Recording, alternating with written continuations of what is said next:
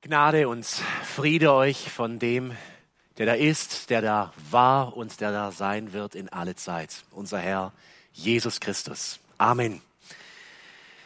Wir wollen in Gottes heiliges Wort schauen und sind in der drittletzten Predigt unserer Bergpredigtreihe angekommen.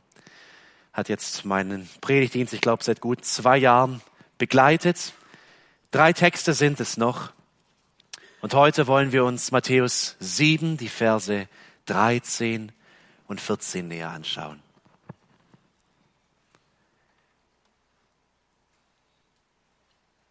Geht ein durch die enge Pforte.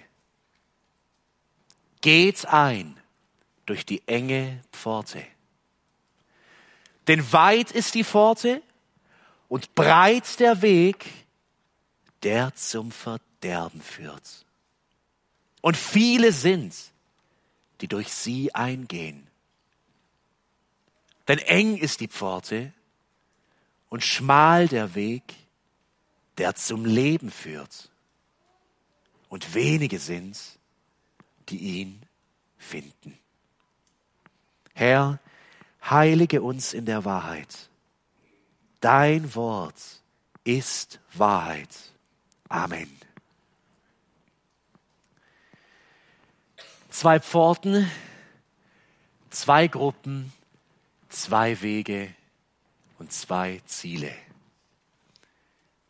Ich weiß, es ist ein etwas ungewöhnlicher Titel, aber ich habe es ganz bewusst drinnen gehalten, drinnen gelassen, diese Struktur der Predigt aus diesem Text, in der Hoffnung, dass wir alle nach Hause gehen und dass wirklich jeder von uns verstanden hat, begriffen hat, aber auch ergriffen ist davon, dass sich letztendlich alles in diesem Leben unterteilen lässt in zwei Pforten, zwei Gruppen, zwei Wege und zwei Ziele. Vielleicht hast du es auch gehört, wenn du ein bisschen die Nachrichten in der christlichen Landschaft verfolgst. Am Freitag ist eine der bekanntesten Stimmen in der evangelikalen Welt, Tim Keller im Alter von 72 Jahren, an Krebs gestorben. Keller, er war Pastor einer presbyterianischen Gemeinde in New York, die äh, Redeemer Church, die Erlösergemeinde, die er im Herzen von New York mitten in Manhattan gegründet hatte und im Jahre 89, in der viele Menschen aus der Stadt, die aus so einer mittlerweile antichristlichen Kultur kamen, einer postchristlichen Kultur, die er dort erreichte mit dem Evangelium. Als er am Freitag im Alter von 72 an Krebs starb, da schrieb sein Sohn Michael, dass seine Frau Katie am Ende noch die einzige war, die bei ihm war. Und der Sohn schreibt, sie gab ihm noch einen letzten Kuss auf die Stirn und er nahm seinen letzten Atemzug. Und wenige Tage vor seinem Tod, da schrieb oder sagte Keller noch im Kreis seiner Familie, ich bin dankbar für die Zeit, die Gott mir gegeben hat aber ich bin bereit, Jesus zu sehen. Ich kann nicht warten, Jesus zu sehen. Sendet mich nach Hause. Ihr Lieben, man denkt nicht gern ans Sterbebett und das ist klar. Es gibt schönere Dinge im Leben, wie übers Sterben nachzusinnen oder einen geliebten Menschen am Sterbebett zu begleiten. Aber was für eine völlig andere Art zu leben und zu sterben hat der Gläubige. Was für eine völlig andere Lebensphilosophie wie die Welt um uns herum hat ein Mensch, der Christus hat. Das Sterbebett normalerweise der elendste aller Orte für den Menschen ist für den Nachfolger Jesu Durchgangsstation. Genauer gesagt ist das gesamte Leben für den Christen Durchgangsstation. Deswegen sprachen unsere Vorfahren vom Pilgerleben. Das verstehen wir gar nicht mehr. Die, die meinten damit nicht den Jakobsweg oder sonst irgendwas, sondern dieses Leben. Nicht, ich komme aus meinem eigentlichen Leben und gehe jetzt als Pilger mal in den Urlaub oder in die Besinnung, sondern dieses Leben ist Pilgerleben. Und dabei, ihr Lieben, wir könnten uns einen Tim Keller anschauen, wir können uns viele andere Gläubige anschauen, müsste man ja meinen, dass der Christ dann mit einer schweren Bürde durch dieses Leben geht, es nicht wertschätzt, nur noch hier durch will, das ist ja auch der Vorwurf, den die Atheisten im 19. Jahrhundert vor allem gegen die Christen hatten. Ihr vertröstet euch halt da auf euer himmlisches Land. Nein, der Gläubiger ist so voller Freude und Leichtigkeit in diesem Leben, wie Paulus es im Philipperbrief schreibt, wahrscheinlich zehnmal. Freut euch, freut euch, freut euch. Und ich würde sagen, der Gläubige ist eigentlich der einzige Mensch, der sich wirklich an diesem Leben und an dem Guten in diesem Leben freuen kann, weil er nicht mehr daran hängt, sondern weil er Vorfreude hat. Wir haben uns die Bergpredigt angeschaut und jeder über jeden Zweifel erhaben, dass der Christ nur irgendwo im Himmel lebt, im Kopf, aber hierfür nichts zu gebrauchen ist, bringt Jesus uns drei Kapitel geballte Lehre, wie wir in dieser Welt mit beiden Füßen auf dem Boden und mit dem Kopf im Himmel leben sollen. Und Jesus, er hat uns zwei große Kontraste aufgezeigt. Auf der einen Seite das Reich dieser Welt. Und ihr Lieben, lasst uns nichts vormachen, jeder Mensch. Und wenn er im heiligsten Haushalt geboren wird, wird geboren in das Reich dieser Welt. Und es ist ein Reich der Sünde. Wir werden gleich sehen, wie unser Text sagt, es ist ein Reich des Elends, des Verderbens. Und dann zeigt Jesus seinen Jüngern auf, dass es eine Alternative gibt. Es ist dieses Reich dieser Welt, es ist überall, aber weil Christus kam, weil er als Licht, als Kraft Gottes, als Gott selbst in diese Dunkelheit kam, wird der Mensch freigesetzt durch die Wiedergeburt vom Reich der Sünde ins Reich Gottes und darf jetzt Kraft des Heiligen Geistes eine ganz andere Art des Lebens führen. Er wird arbeiten, er wird Familien gründen.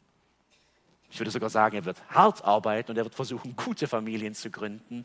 Aber seine Denkweise, seine Ziele sind nicht mehr von dieser Welt bestimmt. Sie sind von Gott bestimmt. Und jetzt sind wir am Ende der Bergpredigt angekommen. Und jetzt folgt nicht mehr das, was wir vorher hatten, dass Jesus erklärt, wie wir in dieser Welt leben sollen. Das hat er bereits getan. Jetzt erklärt Jesus, wie es überhaupt möglich ist, dieses Leben zu leben. Und er stellt jeden Menschen, und ich meine nicht die Menschen da draußen, jeden Menschen, der hier sitzt, vor eine Entscheidung. Ihr Lieben, die Bergpredigt ist an die Jünger geschrieben. Das habe ich, glaube ich, in fast jeder Predigt gesagt. Zu Beginn von Kapitel 5 macht Jesus klar, er ruft seine Jünger, er ruft uns. Und seinen Jüngern stellt er jetzt diese zwei Wege vor. Zwei Wege, zwei Pforten, zwei Gruppen, zwei Ziele. Und das wollen wir uns jetzt näher anschauen. Vielleicht kennt ihr dieses Bild. Ich lese in der sechsten Klasse mit meinen Schülern immer die Pilgerreise.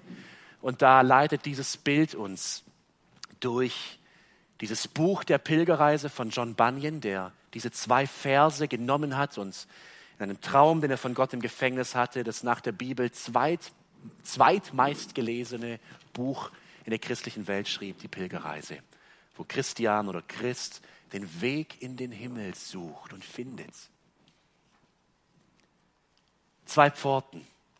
Das wollen wir uns zuerst anschauen. Jesus sagt, geht ein durch die enge Pforte, denn weit ist die Pforte und breit der Weg, der zum Verderben führt. Und viele sind, die durch sie eingehen. Beginnen wir mit dem breiten Tor, mit dem großen Tor. Jesus lehrt in aller Deutlichkeit, dass jeder Mensch geboren wird und sobald ein Mensch ein Verständnis der Realität bekommt, wir sprechen hier in der Pädagogik vom Realitätsalter, etwa ab sechs Jahren, bei frühen vielleicht schon ab fünf, bei späten vielleicht erst ab acht, ab diesem Zeitpunkt, wo der Mensch in der Realität dieser Welt steht, diese Welt begreifen kann und Gottes Wort begreifen kann, ab diesem Zeitpunkt muss der Mensch eine Wahl treffen. Auch wenn er keine Wahl aktiv trifft, trifft er eine Wahl, denn der Strom der Masse, er wird ihn irgendwo hinziehen. Und die erste Wahl, die dieser Mensch treffen kann, und die meisten treffen das nur als passive Wahl, weil sie sich gar nicht erst damit auseinandersetzen, ist die breite Pforte. Es ist die Pforte mit dem Eingang in das Reich dieser Welt. Und auch hier in dieser breiten Pforte, auf dem weiten Weg, gibt es einen Gott. Und es ist ein mächtiger Gott. Es ist ein furchtbarer Gott, aber es ist nicht der lebendige Gott, es ist Satan. Die Bibel nennt ihn dreimal den Gott dieser Welt. Und Satan, er lenkt und leitet und zieht die Menschheit zu sich her, weil sie gefallen ist und diesen Virus der Sünde in sich trägt und blind geworden ist für Gott. Die breite Pforte, sie hat eine überaus einladende Architektur. Sie ist weit, geräumig. Stellt euch vielleicht das Brandenburger Tor vor. Da läuft man einfach hindurch. Nur ein wirklich ausgesprochen eingeschränkter Mensch würde irgendwie gegen eine Säule laufen. Da muss man sich nicht bemühen. Da läuft man hindurch und fühlt sich vielleicht auch wunderbar dabei. Es ist groß, es ist prunkvoll, es ist breit. Durch dieses Tor passen Massen. Massen passen hindurch. Hier ist nie Stau. Hier muss man nie warten, hier muss man nie in der Schlange stehen. Hier gibt es keine Hürden, hier gibt es keine Treppen. Man läuft einfach hindurch und das ist das Tragische an diesem Tor. Man merkt eigentlich gar nicht, dass es da ist. Man merkt es vor allem nicht, weil fast jeder andere aus dem Leben, den man kennt, durch dieses Tor gegangen ist. Und man folgt blind. Beim Durchgang kann alles mitgenommen werden. Wer durch dieses breite Tor auf die breite Straße dieser Welt geht, der kann mitnehmen, was er will. Er kann stolz auf seine Herkunft sein, er kann seine ganze Ahnengalerie mitschleppen, wenn er vielleicht irgendein Fürst ist oder sonst irgendwas. Er kann Religionen jeder Art mit hineinnehmen. Alles. Jede noch so dumme Weltanschauung, jede noch so brillante Weltanschauung, alles passt hindurch. Nur, was niemals möglich ist, ist wage ja nicht beim Durchschreiten dieses Tores Absolutheitsanspruch für deine Sicht der Dinge zu haben. Das sind die Ausgestoßenen. Hier werden keine absoluten Wahrheiten gebraucht, Anything goes, sagt man im Englischen. Alles ist möglich. Mach, was du willst. Lass mich nur bitte in Ruhe und im Frieden mit deiner Religion und deinen Göttern und deiner Weltanschauung. Jetzt wird es noch praktischer. In dieses breite Tor lässt sich auch Besitz und Reichtum mitnehmen. Die meisten Menschen, sie haben das sogar zu ihrem erklärten Lebensziel gemacht. Und sie schleppen schwere Rucksäcke und ziehen große Wagen an Besitz hinter sich her. Durch dieses Tor passt auch jede Charaktereigenschaft. Durch dieses Tor passen die vielen kleinen Geheimnisse und Vorlieben, die der Mensch tief in den Kammern seines Herzens trägt. Niemand fragt danach. Niemanden interessiert's. Das ist das breite Tor, es hat Platz für jeden. Und davor stehen die Prediger und sie rufen, die Prediger dieser Weltzeit, und rufen und werben und sagen, kommt herein, kommt herein. Dieses Tor ist übrigens auch absolut flexibel. Je nach Weltanschauung passt es sich in einer Geschwindigkeit an, dass man gar nicht bemerkt hat, dass es sich verändert hat. So ziemlich jede Fahne und Flagge hat hier schon oben geweht. Von der Hakenkreuzflagge vor 80 Jahren bei uns bis hin zu Reichsflaggen und Vaterlandsliebe. Es ist völlig egal, je nach Zeitgeist, je nach Kultur. Die Regenbogenflagge setzt irgendwas drauf und die Menschen, sie strömen hindurch.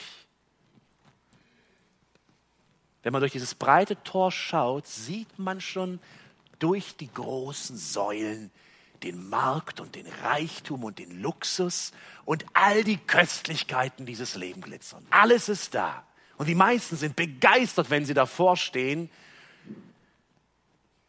und darauf warten, was kommt. Alles wird auf diesem Markt der Möglichkeiten angeboten. Reichtum und Luxus, Beziehungen und Sex, Wissenschaften und Innovationen, Weltverbesserungsprogramme, politische Ideen. Wähl dir was aus und dann zieh deines Weges und genieße es. Ihr Lieben, eine Frage stellt sich in der Regel niemand, der durchs breite Tor geht. Und die Frage würde lauten, wohin führt dieses Tor eigentlich? Der Mensch ist so fixiert auf das Leben, auf das Mitnehmen, auf das Zusammenraffen, was man kriegen kann. Es ist ja alles umsonst, zumindest scheinbar, dass er gar nicht auf diese Idee kommt zu fragen, ja, wohin komme ich denn, wenn ich hier hindurchgehe? Und so steht vor diesem breiten Tor jeder Mensch in der Regel in seinen jungen Jahren. Die Werbetafeln sind so schrill und der Lärm der Gesellschaft so laut, dass die meisten Menschen einen kleinen, unscheinbaren Eingang, eine kleine, winzige Pforte daneben überhaupt nicht sehen. Die wenigsten Menschen nehmen diese kleine, schmale Pforte überhaupt wahr. Die enge Pforte, hier bei uns ganz rechts im Bild dargestellt, sie ist wirklich eng und sie ist wirklich klein und unscheinbar, dass Jesus in Lukas 13, Vers 21 sogar sagt, ringt darum, ringt darum, dass ihr durch die enge Pforte hineingeht. Denn viele, das sage ich euch, werden danach trachten, sich bemühen, dass sie hineinkommen und werden es nicht können. Diese Pforte ist so klein, dass sogar Suchende, Menschen, die danach trachten, danach streben, darauf hineilen wollen, sie nicht finden.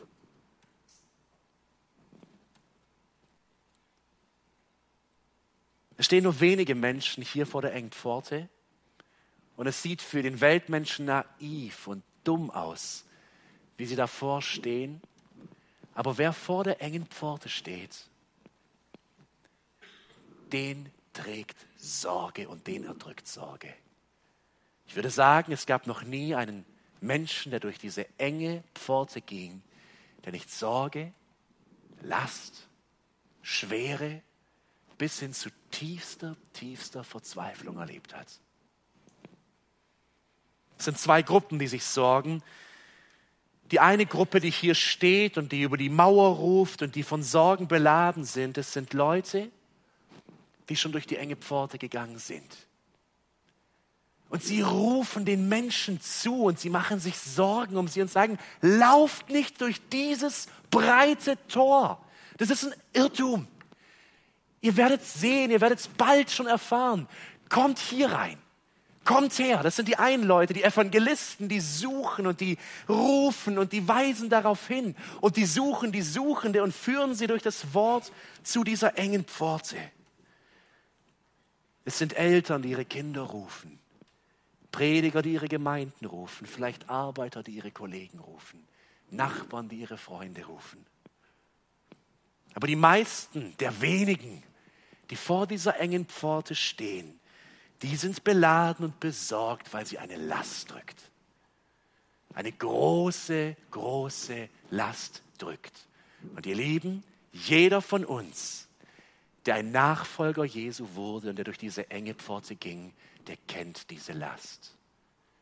Wer die Last der Sünde nicht kennt oder kannte, der war nie in der engen Pforte. Diese Menschen, sie werden nahezu erdrückt von diesem großen Rucksack. Banyan, er schreibt es so bildlich wie Christian, dieser Pilger, mit diesem schweren Rucksack. Und der Rucksack wird immer größer, je mehr er im Wort liest, desto verzweifelter wird er und er will dieses Buch wegschleudern, weil die Last größer wird. Und dieser Rucksack, es drückt ihn regelrecht nach unten auf die Knie. Und dieser Rucksack, es ist der Rucksack der Sünden, die Last der Sünde, die einen zu Boden drückt. Wie beschreibt Jesus diese enge Pforte? Eng heißt, sie ist eingeengt. Sie ist mühselig oder auch bedrängt, die bedrängte Pforte. Diese Pforte, sie ist so eng, so schmal, dass der Reisende nichts mitnehmen kann. Auch er kommt mit seinen Wagen und seinen Plänen, seinen Zielen, seinen Vorstellungen, seinen Philosophien. Aber jetzt steht er vor dieser engen Pforte und er merkt, ich muss alles hier lassen. Ein Maler, er zeichnete einmal diese enge Pforte bildlich als Kreuz, als ein schmales Kreuz. Und wer hindurchgeht, der musste genau in Kreuzform nur die Kleider am Leib einmal hindurch. Und davor stehen Wagen und Anhänger und Haufen und Gepäck. Alles bleibt davor. Nichts passt hindurch. Lebenspläne, Ziele, Ideen, Vorstellungen. Alles legt der Wanderer hier vorab. Der Wanderer erlegt übrigens auch jede Form der Religion ab, weil es in der Regel Selbstgerechtigkeit ist. Und er weiß, es bringt mich nirgendwo hin. Jedes Selbstvertrauen schwindet. Jesus selbst, er sprach über diese enge Pforte, als er in Lukas 9, 23 sagte, wenn jemand mir nachkommen will, verleugne er sich selbst und nehme sein Kreuz auf, täglich, und folge mir nach erinnern wir uns an die allererste Aussage, die Jesus in der Bergpredigt traf. Was ist die erste Seligpreisung? Glückselig die Armen im Geist oder glückselig die geistlichen Bettler. Wenn wir vor dieser engen Pforte stehen, wissen wir, warum Jesus sagt, glücklich die geistlichen Bettler.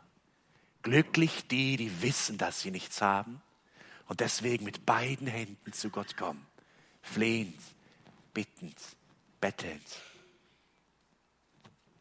Jesus, er nennt diesen Menschen, der seine Last, seine Gepäck, seine Pläne, Ziele vor dieser Pforte niederlegt, den mühseligen und beladenen in Matthäus 11, 28.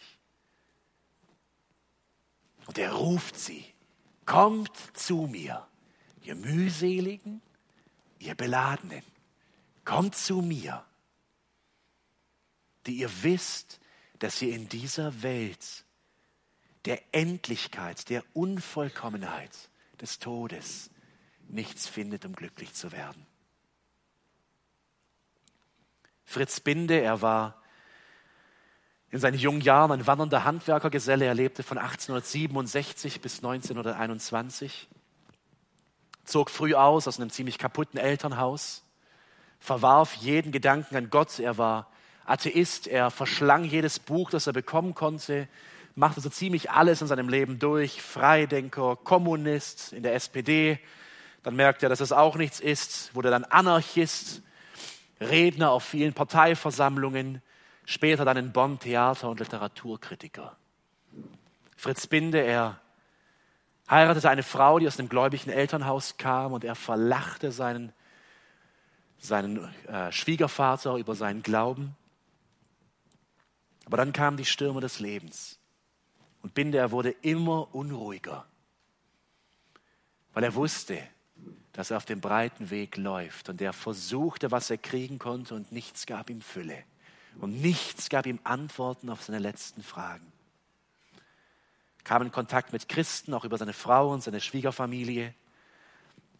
Und bald zog es ihn immer mehr an diese enge Pforte. Aber Binde wusste, er musste alles ablegen. Alles, was er sich so hart erarbeitet hatte. Er saß eines Tages im Zug und er las ein kleines Büchlein, ein Pamphlet von Georg Steinenberger, ein Pastor, ein Prediger aus der Schweiz, aus der Remismühle bei Zürich. Und dieses kleine Buch, es gibt es bis heute, ist, ich glaube, 20-fach aufgelegt, der Weg dem Lamme nach. Und in diesem Buch, dem Weg dem Lamme nach, es waren eigentlich Bibelstunden, die Steinberger einmal hielt, las Fritz Binde, wer dem Lamme folgt, hat den eigenen Willen, die eigenen Wege ein für allemal aufgegeben. Er hat keine eigenen Ziele und Interessen mehr.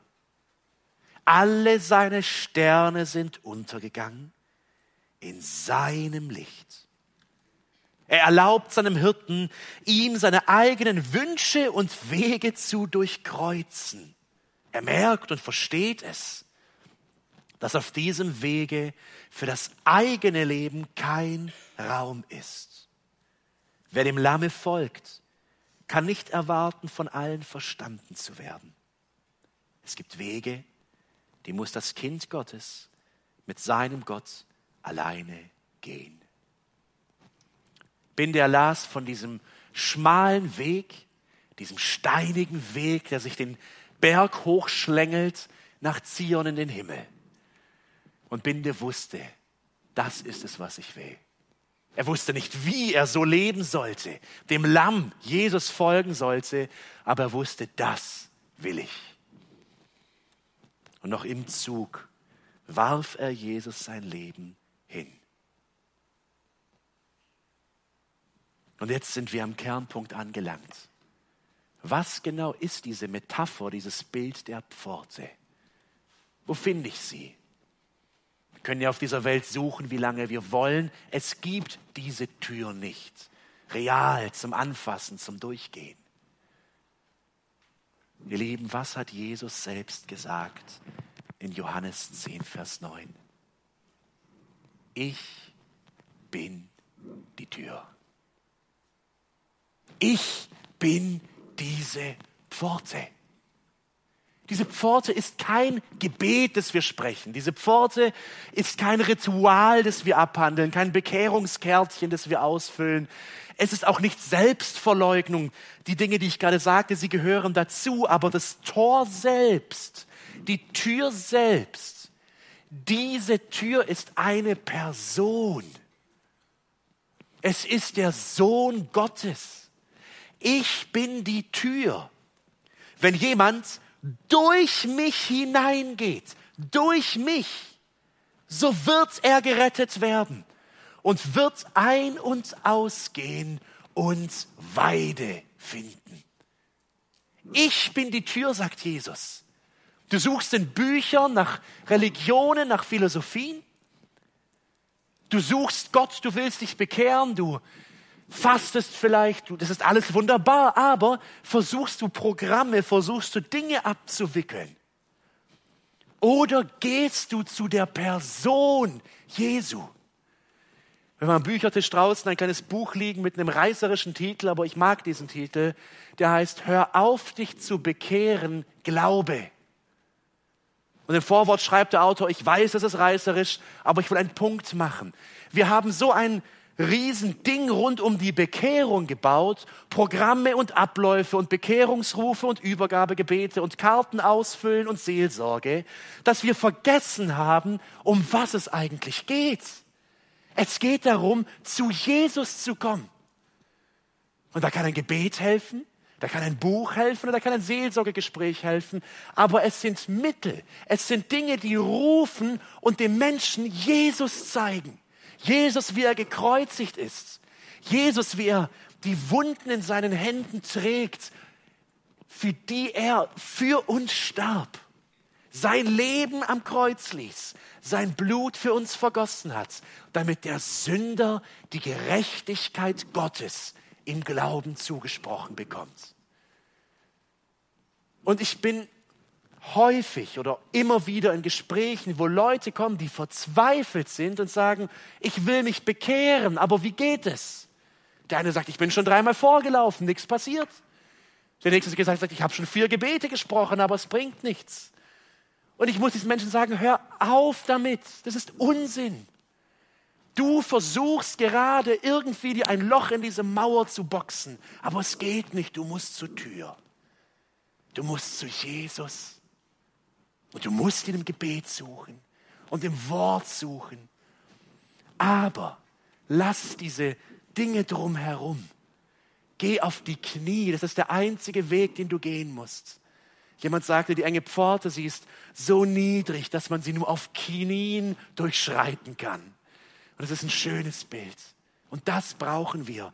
Und mein lieber Zuhörer, und ich will ganz, ganz besonders auch die Kinder ansprechen, die vielleicht sechs oder acht oder zehn oder zwölf Jahre alt seid.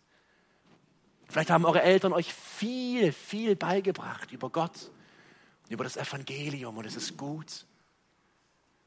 Aber vor diesem Tor, vor dieser Pforte steht jeder allein.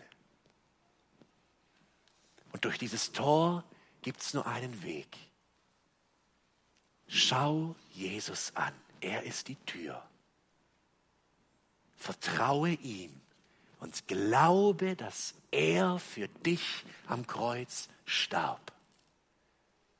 Und dieser Glaube wird dir die Tür öffnen. Du kannst gerne mit deinen Eltern beten, du kannst es alleine tun, aber um den Weg geht es nicht, so sehr um Jesus geht's. Ich bin die Tür. Zwei Pforten, eine breite und eine schmale. Wo stehst du? Ich habe den Eindruck, manche Menschen, vor allem die, die in einem gläubigen Elternhaus aufwachsen, die zögern, die drücken diese Wahl vor sich her. Die Masse zieht sie meist Richtung breites Tor, aber der Blick geht Richtung schmales Tor. Aber man wartet, man will sich nicht entscheiden, man will vielleicht noch auskosten, man will abwarten. Wo stehst du? Vielleicht hörst du seit Jahren oder Monaten das Evangelium. Vielleicht warst du schon tief, tief, weit auf diesem breiten Weg unterwegs. Die Tür ist immer zu finden. Jesus ist immer zu finden. Suche ihn. Suche ihn. Aber denk an die Pforte Jesu, die er in Lukas 13 sagt, ringt darum, dass ihr durch die enge Pforte hineingeht. Ringt darum. Das ist nicht leicht. Das geht nicht hops. Ich habe es mal gehört und klar, ich mache das. Ringe darum, kämpfe darum. Schau in sein Wort und der Rucksack, er wird größer. Die Sündenlast wird schwerer. Aber wie herrlich ist es, wenn man durch das Tor gegangen ist und wenn die Tür sich geöffnet hat, man das Kreuz vor sich sieht. Und Bunyan, er schreibt es so schön auf der Pilgerreise, wie Christian sich durchquält durch das Tor, einen kleinen Hügel hinaufgeht und dann steht er vor dem Kreuz. Und als er das Kreuz anschaut, lösen sich die Riemen des Rucksacks.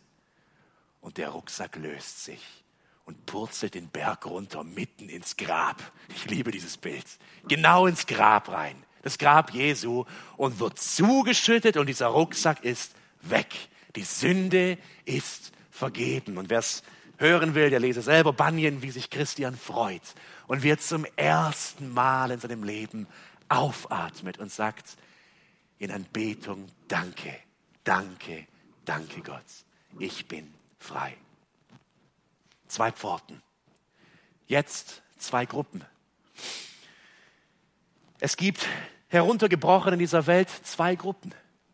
Es gibt Millionen von verschiedenen Anschauungen und Wegen. Die Bibel aber in seiner einfachsten Kategorisierung macht zwei Gruppen.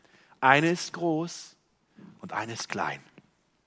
Schauen wir uns die erste, die große Gruppe an, die durch die breite Pforte geht. Es ist, wir könnten sagen, die Gesellschaft, die Menschheit. Und Jesus, er beschreibt diese Gruppe als Matthäus 7, Vers 13, und viele sind, die durch sie eingehen. Der Mensch ist ein Herdentier. In uns da ist ein tiefer, tiefer Drang nach Nachahmung und nach Angenommensein. Wir mögen es wirklich nicht, Einzelgänger in der Regel zu sein und alleine unterwegs zu sein. Schon gar nicht aufzufallen als die Seltsamen, die was anders machen. Ich habe mal ein ganzes Semester eine Vorlesung in Sozialpsychologie besucht und ich wusste nicht mal davor, was es ist, aber dann war es echt spannend eigentlich.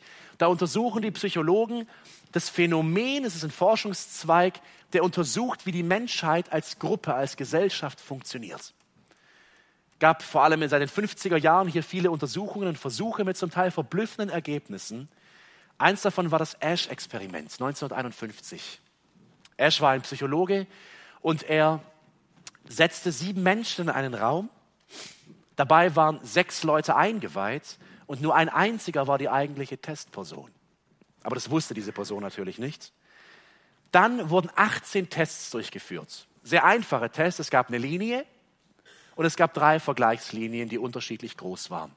Und die Gruppe musste jeweils sagen, welche Linie von den drei ist so lang wie diese eigentliche Bezugslinie. Nur eins stimmte. Sechsmal war abgesprochen, dass die Gruppe von sechs, in den sechs von diesen 18 Tests das richtige Ergebnis bestimmt, die richtige Linie. Zwölfmal sollten sie sich bewusst auf eine falsche Linie einigen. Wisst ihr, was herauskam? 75 Prozent dieser Versuchspersonen gaben mindestens einmal eine falsche Antwort und schwammen einfach mit dem Strom mit, obwohl die Linien so offensichtlich größer oder kleiner waren, dass man es sofort sieht. Die meisten stimmten sogar jedes Mal mit der Masse mit. Nur ein Viertel der Versuchspersonen ließ sich nicht einschüchtern sondern stimmte für die offensichtlichen richtigen Linien, die gleich lang waren. Bei späteren Versuchen ähnlicher Art konnte Ash zeigen, je größer diese Gruppe wird, desto größer die Konformität. Setz 100 Menschen rein und sag, diese Linie ist so lang wie diese Linie und die meisten Menschen werden es besser wissen und sagen, richtig gab viele weitere Untersuchungen. Ich will einfach nur einen Punkt machen. Wir Menschen, wir sind Herdentiere. Wir funktionieren in der Gruppe. Es gibt ähnliche Untersuchungen mit dem Aufzug. Da stehen alle Menschen andersrum im Aufzug drin. Die Testperson kommt verblüfft rein und stellt sich auch andersrum in den Aufzug. Das macht man einfach. Wir haben diesen Drang in uns, uns anzupassen und fühlen uns seltsam, wenn wir einen anderen Weg gehen. Jetzt geht es im Leben aber nicht um Aufzüge. Gut, das kann es auch mal geben, dass wir das erleben. Und um Linien bestimmen, aber der Mensch, er mag es schon gar nicht in der Weltanschauung, in den großen Fragen, anderer Meinung zu sein wie die Masse. Das fällt auf, es eckt an, es lässt einen seltsam wirken. Der Ruf nach Sekte, nach Engstirnigkeit, nach Mittelalter wird dann schnell laut. Aber die große Menge, die große Gruppe, die durch diese breite Pforte läuft, es ist eine Gruppe, die die Mehrheitsmeinung hat, immer. Die Menschen auf dem schmalen Weg in der engen Pforte haben niemals die Mehrheitsmeinung. Im christlichsten Land, in der christlichsten Zeit unserer in Deutschland, wo 99 Prozent aller Menschen in einer der beiden großen Staatskirchen waren, waren Christen auch die Sonderbaren. Sie sind immer die Sonderbaren. Viele Menschen, sie hören das Evangelium. Sie erkennen sogar die Wahrhaftigkeit, die Herrlichkeit dieser Botschaft, aber sie wählen trotzdem bewusst die breite Pforte, vermutlich viele oder die meisten davon, weil sie nicht anecken wollen, weil sie mit dem Strom schwimmen wollen, weil es schwer ist und weil Jesus es ja auch sagte, dass es schwer ist, ihn zu bekennen. Aber wie sagte Georg Steinberger in dem Abschnitt, den Fritz Binde las, es gibt Wege, die muss das Kind Gottes mit seinem Gott alleine gehen. Und so steht man als Individuum, als einzelner Mensch vor dieser engen Pforte und diesem schmalen Weg. Hier ist der Mensch ganz alleine vor seinem Gott. Hier gibt es keinen Vermittler außer Christus. Hier gibt es nicht mal wirklich einen Helfer. Natürlich kann man jemandem helfen, die Bibel zu lesen, es zu verstehen, aber am Ende steht man alleine vor Gott. Und hier muss der Mensch seine Hände öffnen und alles loslassen. Zwei Pforten, zwei Gruppen, wobei die zweite Gruppe ja eigentlich gar keine ist. Es ist eine Gruppe, die aus einer Person immer besteht.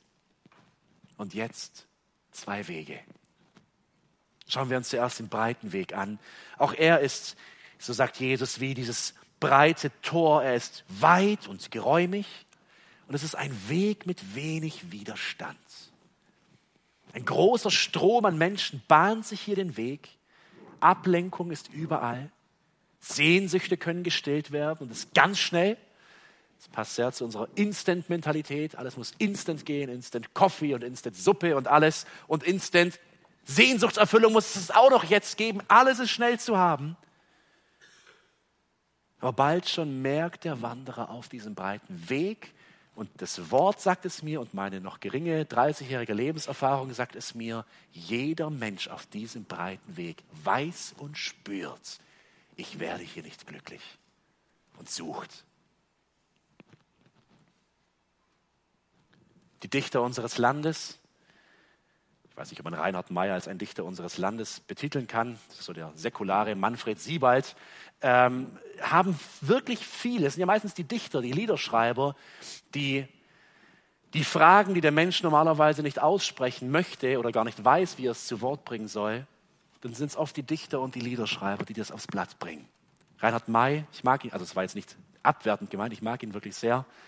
Er schrieb ähm, Ende der 80er in seinem Lied Das Leben ist, mein Freund, du fragst vergebens, woher oder wohin. Der Zugfall uns wie Schachfiguren schrieb.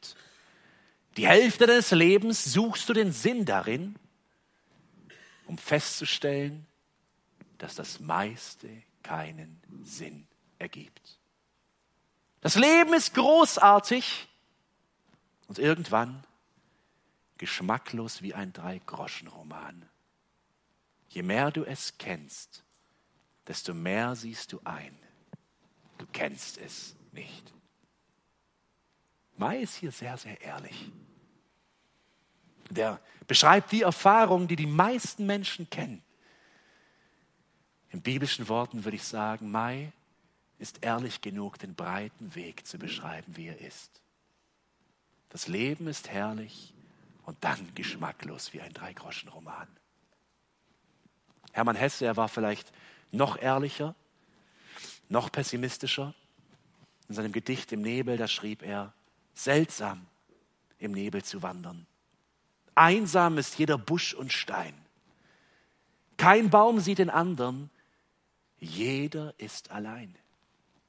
Voll von Freunden war mir die Welt, als mein Leben Licht war. Nun, da der Nebel fällt, ist keiner mehr sichtbar. Seltsam im Nebel zu wandern. Leben ist einsam sein. Kein Mensch kennt den anderen. Jeder ist allein. Vielleicht spürt ihr oder merkt ihr diese paradoxe Situation. Sie beschreiben, biblisch betrachtet, den weiten Weg, den Weg der Masse, den einfachen Weg, aber sie sagen, der Weg ist hart, der Weg ist trüb. Und obwohl überall um mich herum Menschen sind, ist Nebel da. Ich bin allein. Ich kenne nicht mal das Ziel. Seltsam im Nebel zu wandern. Das ist Hesses Art, ohne es zu wissen, um den breiten Weg zu beschreiben. Er glaubt ja gar nicht daran. Hesse war einer der größten Spötter vielleicht, den wir kannten. Aber er beschreibt die Grunderfahrung des breiten Weges und sagt, ich bin allein. Ich bin im Nebel. Und die Dinge dieses Weges reichen nicht aus, um mich zu füllen. Ich erlebe etwas, wenn man Menschen begleitet, die nach Gott suchen und mit ihnen die Bibel liest und ihnen das Evangelium erklärt, führt es bei fast jedem irgendwann zu dem Punkt, dass man Richtung enge Pforte und schmaler Weg kommt, eben zum Kreuz. Viele Christen würden dann einfach sagen, bete jetzt einfach ein Gebet. Glaube einfach und dann bist du gerettet und dann bist du sicher in Christus. Und es sind Wahrheit enthalten in dieser Aussage, aber meistens, wenn es Richtung enge Pforte geht, wird es schwer für diesen Suchenden, weil man ihm erklären muss, was es heißt, zum Kreuz zu kommen. Und jetzt steht er vor der Frage, bin ich bereit, durch die enge Pforte zu gehen? Bin ich bereit, zu Jesus zu kommen? Und wisst ihr, wann ein Mensch bereit dafür ist? Wenn er versteht, Jesus ist mehr wert als alles andere, was ich jemals haben konnte. Wenn man mit Menschen spricht, die zum Evangelium führt, in das Evangelium bringt, die Jesus erkannt haben, erkannt haben, wie herrlich er ist, dass es der ewige, lebendige, gute Hirte ist, der zu frischem Wasser führt, da gehen die Hände auf und die Welt purzelt runter. Und dann ist jemand bereit, durch die enge Pforte zu gehen, auf diesen schmalen Weg. Und dieser schmale Weg, es ist ein schmaler Weg, deswegen heißt er so, er ist eng. Häufig läuft man hier alleine, aber man ist nie ganz alleine aus zwei Gründen. Der erste Grund, warum man nie alleine ist, man hat Fußstapfen vor sich. Diesen schmalen Weg hätten wir niemals finden oder gehen können, wenn Jesus ihn nicht vor uns gegangen wäre. Und seine Fußtritte sind tief und klar sichtbar. Hier drin finden wir seine Fußtritte. Und er ruft in die Nachfolge. Dieser schmale Weg ist die Nachfolge. Und wir haben hier ein wunderbares deutsches Wort, das genau den Kern trifft. Nachfolge bedeutet, ich folge jemandem hinterher. Ich gehe nicht einfach irgendwie und bahne meinen Weg durchs Gestrüpp. Nein, ich folge Jesus und seinen Fußtritten. Und auch wenn man diesen Weg eigentlich einsam geht, da ist gar nicht der Platz für die Masse, ist man auch nie allein, weil Jesus natürlich durch seinen Heiligen Geist hier ist, aber auch der Wanderer erlebt und trifft Menschen, die diesen Weg mit ihm gehen. Und das sind wir, das ist die Gemeinde. Einer der Hauptzwecke, ihr Lieben, der Gemeinde ist es, sich gegenseitig auf diesem schmalen Weg zu halten. Wenn du halbwegs ehrlich mit sich ist, wer mal ein paar Biografien gelesen hat, wer die Pilgerreise gelesen hat, wer sich die Menschen des Neuen Testaments angeschaut hat, der weiß, wie schnell und leicht man von diesem Weg abkommt. Und es gibt Feinde links und rechts, überall. In Epheser 6 beschreibt Paulus diesen schmalen Weg und sagt, es ist ein Weg, es ist eine Umwelt, wo geistliche Mächte toben. Und Banjene hat es in Form von großen Drachen oder irgendwelchen Fantasietieren versucht auf den Punkt zu bringen, dass da links und rechts vom Weg Leute sind, die versuchen, Wesen sind, den Gläubigen wieder wegzubringen. Denn der schmale Weg, er ist oft mühsam. Es ist ein Weg Jesus hinterher. Es ist ein Weg dem Lamme nach. Es ist ein Weg, den wir in der Bergpredigt finden.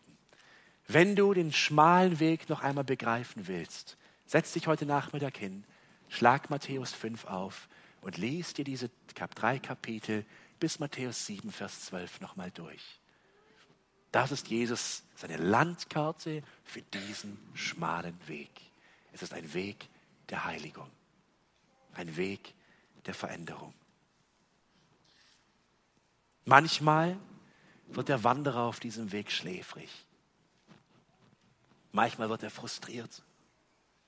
Manchmal kommt er vom Weg ab. Aber was hat Jesus gesagt?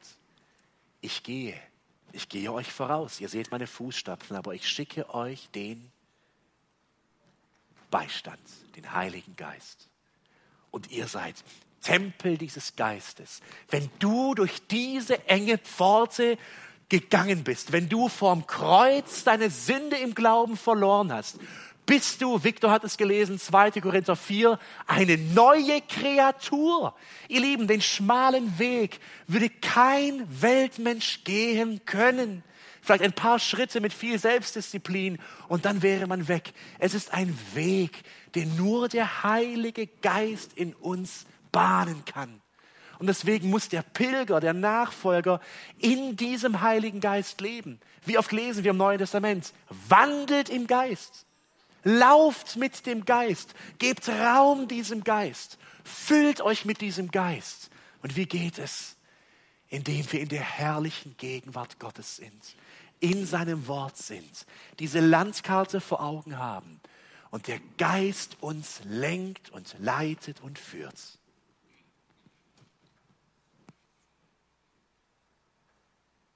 Und wenn der Reise doch einmal vom Weg abkommt, was haben wir im dritten Lied gesungen? Wenn mein Glaube schwinden will, Christus hält mich fest. Ich bin zutiefst überzeugt, dass jeder Mensch, der durch die enge Pforte gegangen ist, der auf diesen schmalen Weg gegangen ist der Nachfolge, jeder Mensch, der von neuem geboren ist, wird bewahrt in Christus. Es ist nie eine Ausrede zu sagen, so bin ich. Dieses Wort kennt der Nachfolger gar nicht mehr. Er hat ja sein Ich abgelegt an der engen Pforte. Aber auch ein Nachfolger, der eine kümmerliche Nachfolge lebt, der ungehorsam ist, der vom Weg abkommt, den die anderen mitzerren müssen auf allen Vieren. Auch er darf im Glauben singen, Christus hält mich fest. Auch ihn wird sein Herr ins Ziel bringen. Ein Pastor hatte einmal einen langen Tag. Er war auf einer Beerdigung und also er musste einen seiner Mitglieder äh, beerdigen. Die Frau war gestorben. War ein langer, langer Tag und abends war noch eine Bibelstunde und dann irgendwann mal wahrscheinlich um 22 Uhr am Abend nach diesem langen Tag, da fragte ihn ein deutscher Pastor, der diese Geschichte erzählte, das war Mark Dever, Mark, harter Tag, oder? Und er sagte auf Englisch, oh, it was a glorious day. Yet another sheep safely home. Es war ein harter Tag, oder? Und er sagte, oh nein, es war ein glorreicher Tag. Wieder ein, neu, ein weiteres Schaf sicher zu Hause. Darum geht's. Ihr Lieben, darum geht's. Es gab noch keinen Menschen, glaube ich, der auf seinem Sterbebett sagte, Ach, hätte ich doch mehr Stunden im Büro verbracht. Ach, hätte ich doch mehr Produkte verkauft. Ach, hätte ich doch damals diese Gehaltserhöhung bekommen. Ich wäre so viel sicherer jetzt gestorben. Nein. Wie die Bibel sagt, nackt sind wir gekommen. Nackt werden wir gehen. Die Frage ist, bin ich auf diesem Weg? Bin ich auf diesem schmalen Weg? Bin ich durch diese enge Pforte gegangen? Ihr Lieben, wenn du durch diese enge Pforte gegangen bist, wenn du dich bekehrt hast, diese Wiedergeburt erlebt hast, vielleicht bist du mit Freude und Elan auf diesem schmalen Weg gewesen. Und dann kam die Sorge des Alltags, wie Jesus es nennt. Dann wurde das Wort wieder weggepickt.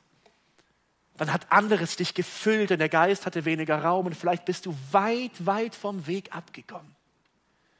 Vielleicht lebst du jetzt eine langweilige, trostlose Nachfolge, ohne geistliches Leben. Dann ruft Gottes Wort dich zurück. Ruft dich und sagt, kehr um. Tu Buße. Such den Weg wieder. Komm zum Kreuz und werf dich davon nieder. Flehe Gott an, dass er diese geistliche Realität, dieses neue Leben in dir Wirklichkeit werden lässt. Höre nicht nur Gottes Wort, sondern tue dann Gottes Wort. Wir werden es in der nächsten Predigt hören. Jesus sagt in der übernächsten, jemand ist ein Narr, wer Gottes Wort hört und es nicht tut. Es ist ein Mensch, der ständig von dem Weg abkommt. Er hört die Wahrheit, aber er handelt nicht danach. Und er ist links und rechts unterwegs und der Weg wird noch viel schwerer. Jesus sagt, weise ist der Mensch, der mein Wort hört und es tut. Der mir folgt und gehorcht, denn er ist wirklich auf diesem schmalen Weg. Wisst ihr, was der Hauptunterschied der beiden Wege ist? Der schmale Weg hat ein Ziel. Der Wanderer hat immer ein Ziel vor Augen und dieses Ziel ist Christus. Es ist die Ewigkeit. Paulus hatte dieses Ziel vor Augen. Warum hatte Paulus diese unermüdliche Kraft, diese Freude in den tiefsten Tälern des Lebens? Philippa 1, 21. Denn das Leben ist für mich Christus. Mein Leben ist Christus und das Sterben ist Gewinn. Das ist der schmale Weg. Und dieser schmale Weg führt zu einem Ziel. Aber bevor wir zu diesem Ziel kommen, müssen wir uns zuerst das Ziel des breiten Weges anschauen. Jesus nennt das Ziel des breiten Weges in Vers 13. Es ist ein Weg, der zum Verderben führt. Verderben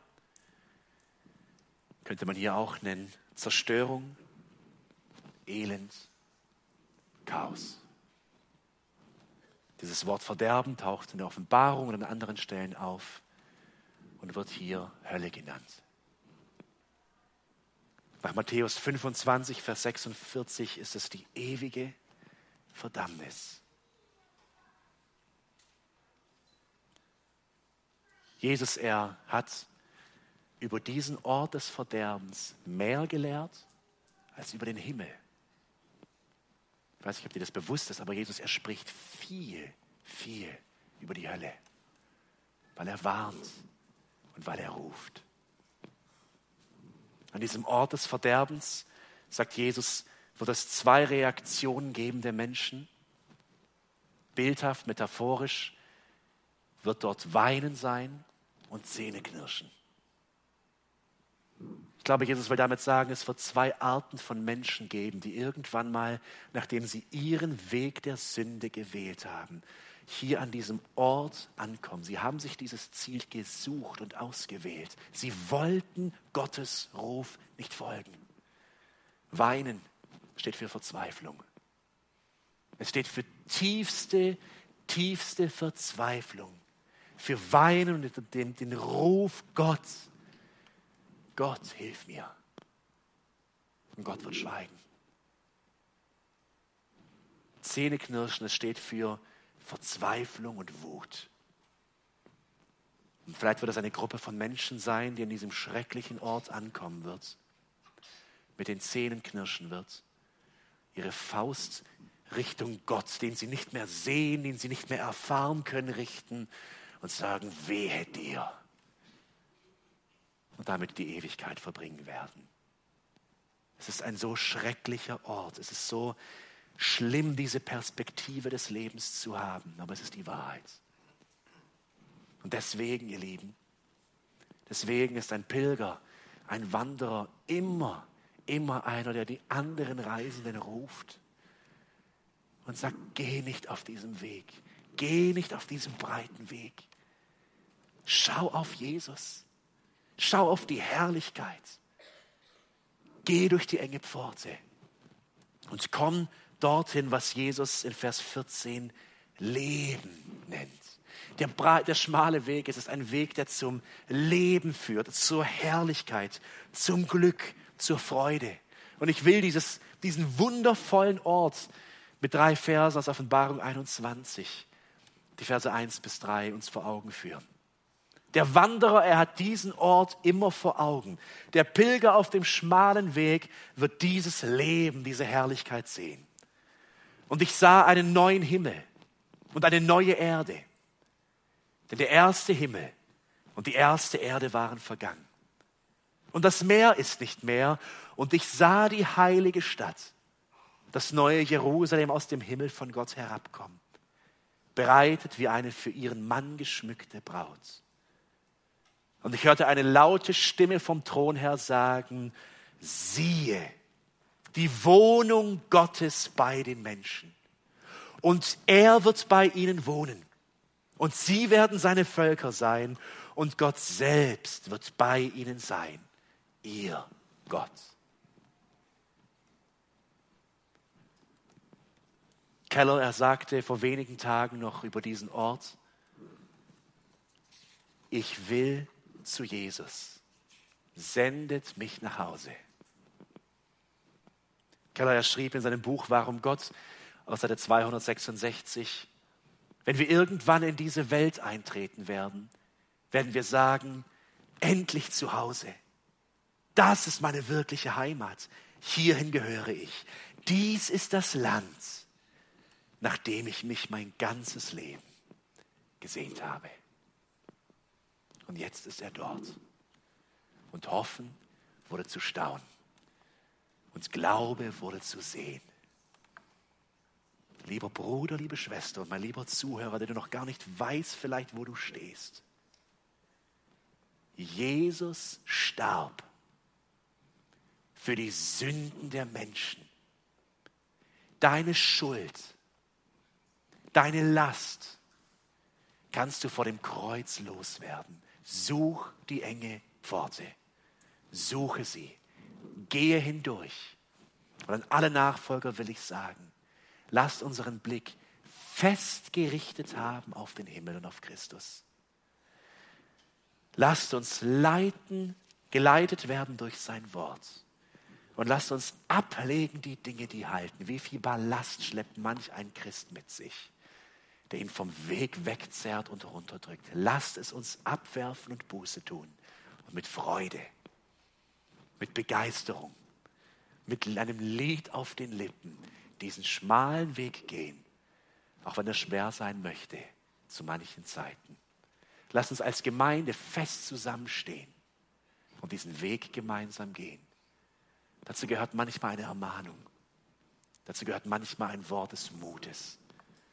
Dazu gehört manchmal jemand mit seiner Gabe aufopferungsvoll zu dienen. Aber lasst uns gemeinsam diesen Weg gehen. Und jeder ist dabei, wie Mark Dever es sagte, Schafe, auch wenn wir selber Schafe sind, mitzunehmen, zu ermutigen, bis wir alle sicher dort sind im Himmel in der Ewigkeit bei unserem Herrn. Amen.